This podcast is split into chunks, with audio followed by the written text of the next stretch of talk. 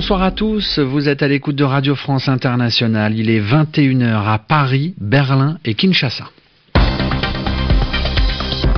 Adrien Delgrange et bienvenue à tous dans ce journal en français facile. Je suis euh, ce soir accompagné de Zéphirin Quadio pour vous le présenter. Bonsoir Zéphirin. Bonsoir Adrien, bonsoir à tous. Et au sommaire de cette édition du mardi 20 décembre 2016, il y a maintenant un petit peu plus d'une demi-heure, le groupe État islamique a revendiqué l'attentat d'hier soir à Berlin qui a fait au moins 12 morts. Et puis période d'incertitude, hein, Adrien, République démocratique du Congo, le président Kabila reste au pouvoir alors que son mandat a expiré hier soir.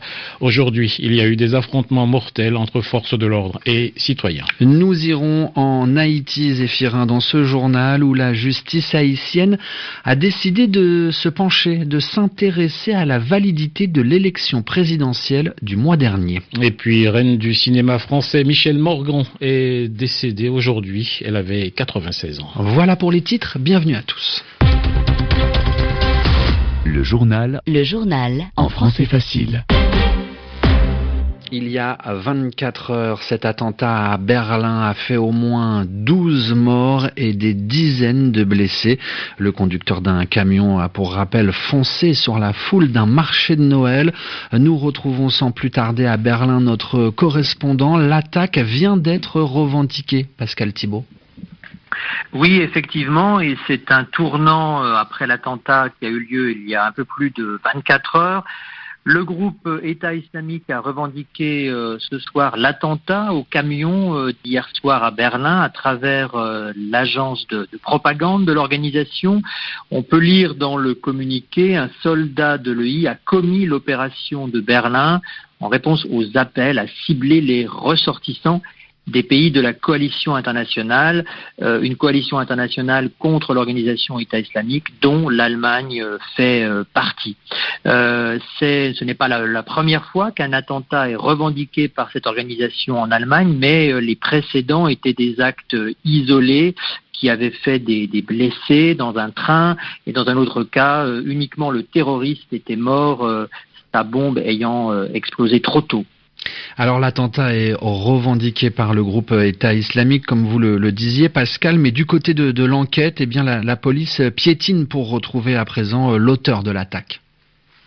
Oui, effectivement, euh, l'enquête repart euh, à zéro. rapidement, euh, lundi soir, un suspect avait été arrêté. on, a, on apprenait plus tard qu'il s'agissait d'un demandeur d'asile pakistanais en Allemagne depuis un an. et en fait, à partir de la mi-journée, aujourd'hui, des doutes ont été émis par les responsables de l'enquête. Et en fin de journée, aujourd'hui, aujourd'hui, euh, il a été euh, remis en liberté, les soupçons euh, contre lui n'ayant pas été confirmés, ce qui signifie donc que l'auteur de l'attentat, le conducteur du camion, eh bien, est toujours en liberté et peut, le cas échéant, constituer un danger. Merci Pascal pour toutes ces précisions. Pascal Thibault en direct de Berlin pour RFI. Dans l'actualité également, Adrien, cette déclaration de Vladimir Poutine, nous devons savoir qui a guidé la main du tueur. Déclaration qui intervient après l'assassinat hier de l'ambassade, euh, de l'ambassadeur de Russie en Turquie. Le président russe a d'ailleurs euh, dépêché en Turquie une délégation euh, d'enquêteurs pour en savoir davantage, au nombre de 18 pour comprendre le geste du tueur âgé de 22 ans, un policier turc qui a affirmé au moment du meurtre vouloir venger la ville d'Alep. Pendant ce temps-là, le cercueil renfermant le corps d'Andrei Karlov, l'ambassadeur tué, enveloppé d'un drapeau russe, est arrivé dans l'après-midi à Moscou. Et en Syrie, vous en parliez à l'instant, Adrien. Aujourd'hui, dans les rues d'Alep-Est, à l'aide de haut-parleurs, l'armée syrienne a appelé les derniers rebelles à quitter la ville. Un message plus plus ou moins bien reçu. Depuis jeudi, environ 25 000 personnes, des rebelles et des civils, ont été évacuées des faubourgs orientaux d'Alep, selon le Comité international de la Croix-Rouge, et il resterait encore plusieurs milliers d'habitants à évacuer. Et la question de la fin de la guerre en Syrie a été évoquée aujourd'hui par les ministres des Affaires étrangères de Turquie, d'Iran et de Russie. Les représentants de ces trois pays étaient réunis à Moscou pour adopter une résolution, c'est-à-dire approuver un texte qui a pour but de mettre fin au conflit en Syrie. Alors, à l'issue de cette réunion, Sergei Lavrov, le ministre russe des Affaires étrangères, a expliqué le rôle de ces trois pays en Syrie. L'Iran, la Russie et la Turquie sont prêts à favoriser la mise en œuvre de l'accord en cours entre le pouvoir syrien et l'opposition et à s'en porter garant. Nos pays sont convaincus que notre déclaration permettra de donner une impulsion importante à la reprise du processus politique en Syrie en conformité avec les résolutions du Conseil de sécurité. L'Iran, la Russie et la Turquie confirment leur détermination à lutter conjointement contre le groupe État islamique et le front al-Nosra et à les séparer de l'opposition armée. Nous sommes convaincus que dans la mesure où les résolutions des Nations Unies peinent à être mises en œuvre, l'initiative de nos trois pays va permettre de dépasser le blocage actuel dans le règlement de la crise syrienne. Sergei Lavrov, le chef de la diplomatie russe. Le journal en français facile. À l'écoute d'RFI en direct de Paris, 21h06, il est 15h06 en Haïti. Haïti où la crise électorale n'est pas finie, Adrien. Un mois après le premier tour de l'élection présidentielle, le tribunal électoral a décidé dans la nuit de lundi à mardi qu'il fallait vérifier les procès-verbaux et autres documents.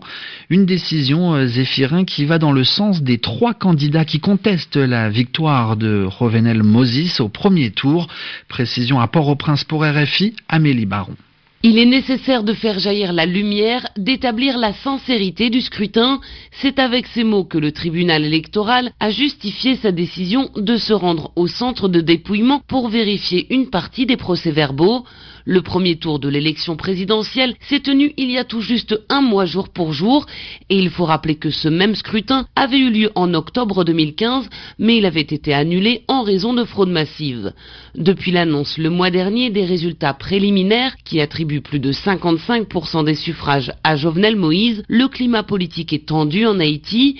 Les manifestations des opposants au parti PHTK se sont multipliées dans la capitale et ses trois principaux concurrents, Jude Moïse Jean-Charles et Marise Narcisse, ont contesté en justice.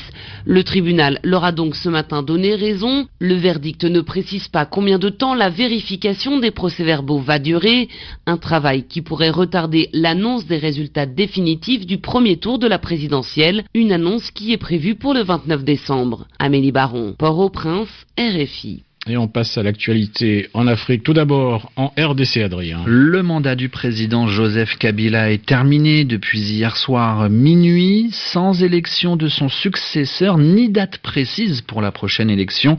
Un moment du coup d'incertitude qui a provoqué des incidents violents, notamment dans la capitale Kinshasa, avec des affrontements entre la population et des forces de sécurité. Il y a eu au moins neuf morts, selon le porte-parole du gouvernement gouvernement congolais. D'autres rapports parlent d'au moins 13 victimes à Kinshasa.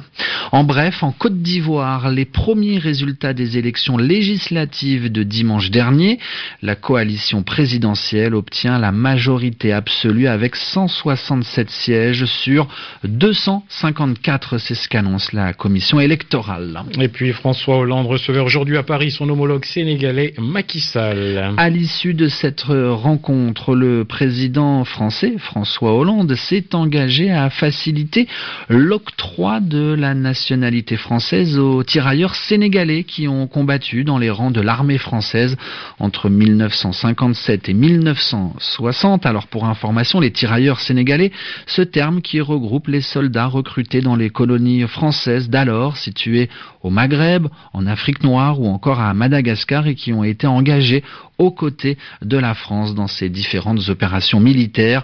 Environ un millier de ces anciens soldats vivent aujourd'hui en France. Un dernier mot de cinéma, cinéma français qui a perdu une de ses grandes figures aujourd'hui. Michel Morgan est décédé à l'âge de 96 ans. Merci Zéphirin Quadio de m'avoir accompagné pour la présentation. Merci Adrien Delgrange. Et merci à vous auditeurs d'RFI d'avoir écouté ce journal.